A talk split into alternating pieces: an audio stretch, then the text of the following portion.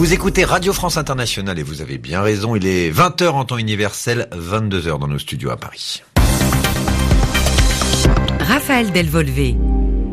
Et je présente ce journal en français facile avec Sébastien Duhamel. Bonjour Sébastien. Bonjour Raphaël, bonjour à tous. Dans cette édition, nous parlerons de l'actualité aux États-Unis avec ce débat diffusé à la télévision américaine entre les candidats du Parti démocrate pour devenir président des États-Unis. Un débat, vous l'entendrez, très attendu dans le pays.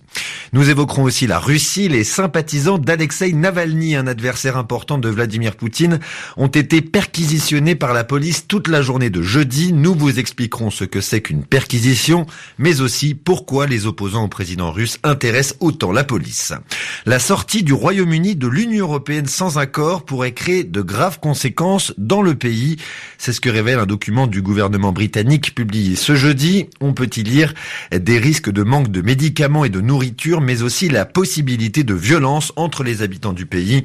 Et puis en France, nous parlerons du cas d'un homme politique important appelé Richard Ferrand, connu pour être proche d'Emmanuel Macron, le président de la République. Lui est président d'une chambre importante du Parlement et est accusé par la justice française d'avoir acheté illégalement des locaux en 2011. Il est ce que l'on appelle mise en examen. Explication tout à l'heure. Le journal. Le journal. En français facile.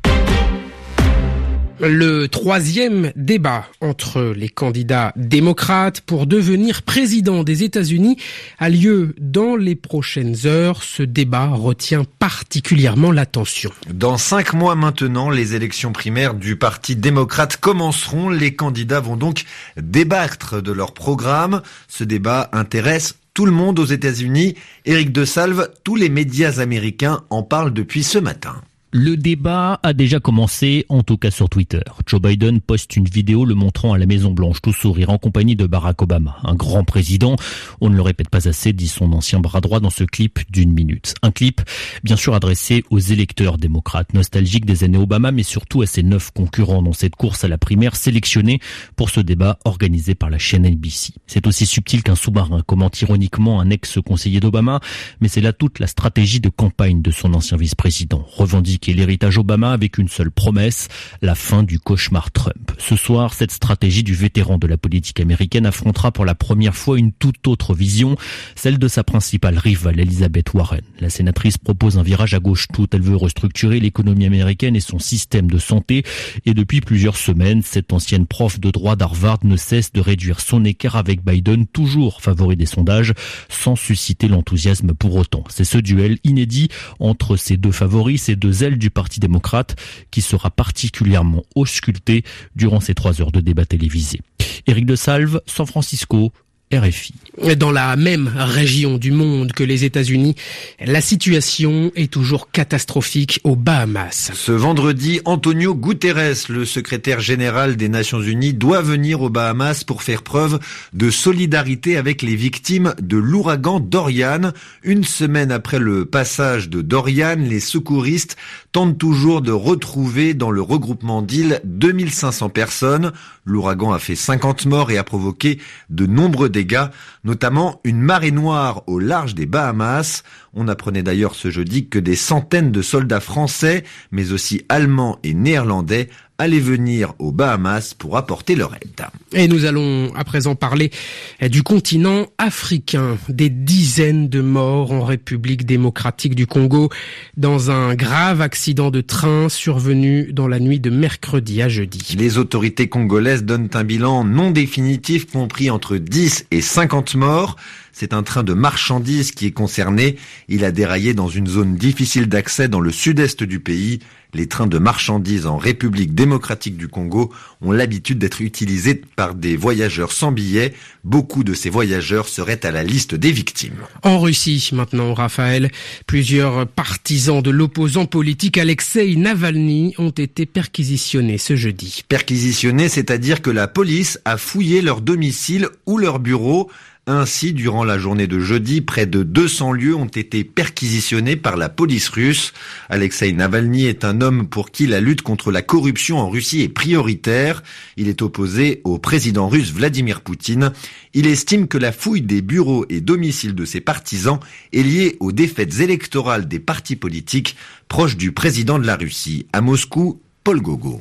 D'après l'opposant Alexis Navalny, il s'agirait d'une première dans l'histoire de la Russie. 200 perquisitions dans 41 régions réalisées de jour comme de nuit, représentation de son mouvement, bureau et domicile de ses proches, collègues et bénévoles, les autorités ont porté un grand coup à l'opposant anticorruption. Alors en pleine protestation contre l'organisation d'élections locales sans opposition cet été, l'opposant avait appris qu'il faisait l'objet d'une enquête pour blanchiment d'argent. C'est cette enquête qui aurait mené à ces perquisitions. Jeudi soir, l'opposant a réagi dans une vidéo publiée sur Internet.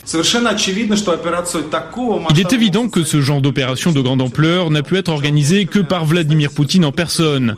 Imaginez un peu le nombre d'hommes mobilisés, peut-être 1000 dans tout le pays.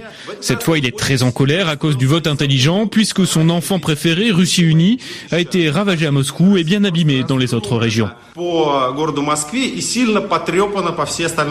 Le vote intelligent, un dispositif utilisé pour la première fois par l'opposition lors des élections locales de dimanche dernier, Alexis Navalny avait appelé à voter pour les candidats les moins proches du maire de Moscou, lui-même un protégé de Vladimir Poutine. Une stratégie qui a sûrement fait perdre près de la moitié des sièges du Parlement de Moscou à Russie Unie, le parti du Kremlin. Paul Gogo, Moscou, RFI.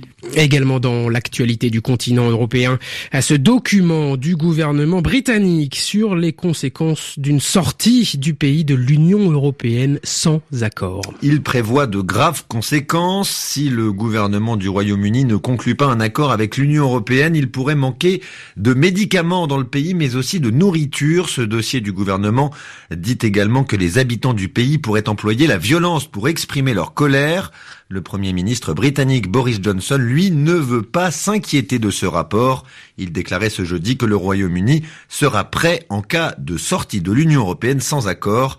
Ses opposants politiques ont réagi à ces déclarations. À Londres, Muriel Delcroix. Les travaillistes ont réagi les premiers par la voix de Keir Starmer, chargé du Brexit au sein du principal parti d'opposition.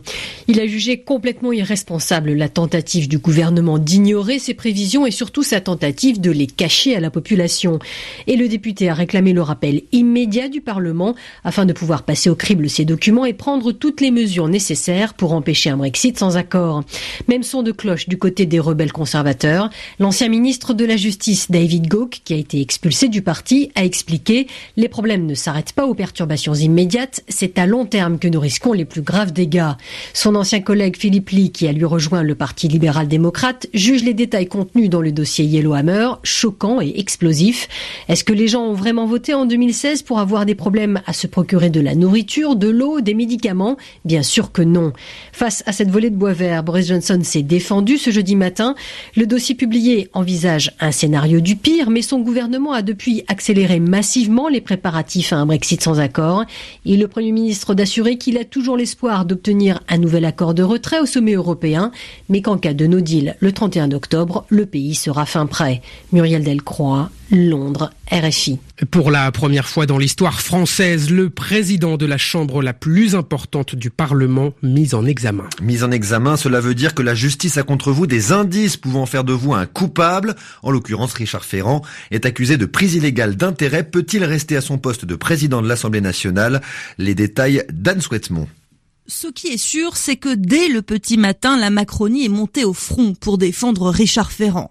La porte-parole du gouvernement pour dire que le président lui conservait toute sa confiance ou encore le patron des députés marcheurs pour rappeler la présomption d'innocence. Un argument, la jurisprudence un ministre mis en examen doit démissionner ne s'appliquerait pas au président de l'Assemblée nationale. Cette position est-elle tenable pour le quatrième personnage de l'État? Ne risque-t-elle pas de rejaillir sur Emmanuel Macron, chantre d'une république exemplaire. Pour l'instant, dans l'opposition, on est prudent.